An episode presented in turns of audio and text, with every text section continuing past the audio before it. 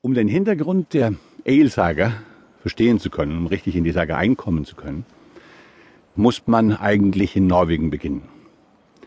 Zu der Zeit gibt es einen König in Norwegen, Harald Schönhaar, Haraldur Hárfagri, wie der genannt wird, und der strebt die Alleinherrschaft in Norwegen an. Es gibt sehr viele Kreishäuptlinge, sehr viele Menschen, die sich nicht damit abfinden wollen, dass der die sozusagen entmachtet.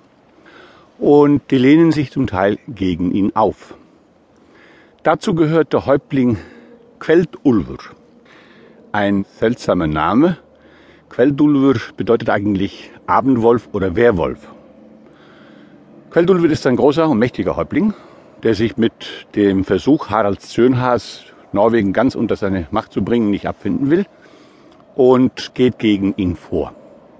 Er hat zwei Söhne. Der eine heißt Skadlagrimur Kveldulsson, der andere Thorolfur Kveldulsson. Thorolfur ist völlig anders als sein Vater. Der ist ein ruhiger, gelassener Typ, während Skadlagrimur mehr von seinem Vater mitbekommen hat. Und Kveldulur, das muss man bedenken, der Werwolf, den Namen bekommt der Mann daher, dass er vor allen Dingen beim Kämpfen sich immer wieder in einen Berserkerwut gerät, das heißt vollkommen ausrastet und mit unmenschlicher Kraft gegen seine Feinde vorgeht. Skallagrimur Kveldulsson, sein Sohn, hat ja auch diese Züge von dem Alten übernommen.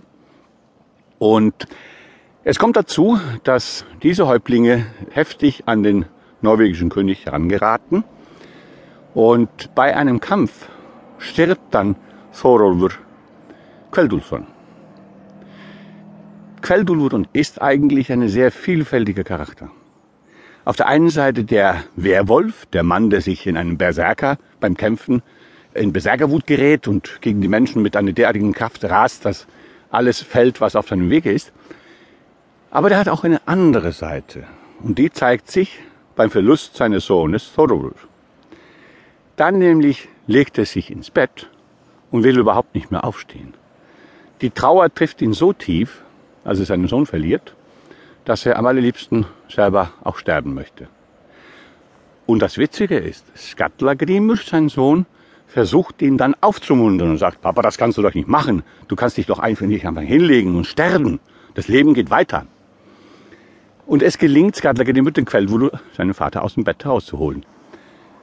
Die beiden, Skattlagrimur und Queldulur, Sohn und Vater, beschließen, Norwegen zu verlassen, Harald Schönhaar gewinnt immer mehr an Macht und ist ein so gefährlicher Gegner, dass sie keine andere Wahl haben, als das Land zu verlassen. Sie beschließen, nach Island zu gehen. Sie haben einen alten Freund, der heißt Ingolfur Arnarsson. Der ist ja schon auf Island gewesen, hat sich dort einen Hof errichtet. Und das ist nicht nur irgendjemand, sondern das ist der erste Isländer überhaupt. Der kommt aus der gleichen Region in Norwegen. Sie kennen ihn. Der ist ja auch mal nach Norwegen wieder zurückgekommen, nachdem er hier in Island sich angesiedelt hat.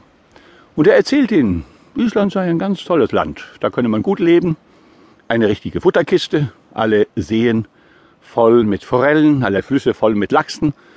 Er macht ihnen das sehr schmackhaft. Und die beschließen, Queldolo und Katritimur nach Island zu reisen. Vorher allerdings gibt es eine große Auseinandersetzung noch einmal mit den Männern des Königs, wo Queldulu zwar nicht getötet wird, aber verwundet und er fühlt sich etwas ermüdet und ist etwas schlapp, wo sie die lange Reise nach Island beginnen.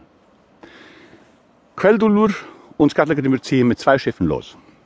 Queldulur ist selbstverständlich der Machtinhaber auf dem einen Boot. Skatlakedemir, sein Sohn, führt Regie auf dem anderen Boot.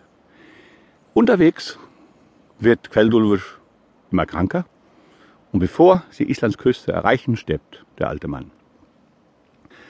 Kurz vor seinem Tode bittet er seine Leute auf dem Schiff drum, als er merkt, was jetzt mit ihm geschieht, dass sie ihn in einen Sarg hereinstecken und dann ins Meer, also über Bord werfen. Erst wird beschlossen, es sei am sinnvollsten, falls es so kommt, dann dort den Hof zu errichten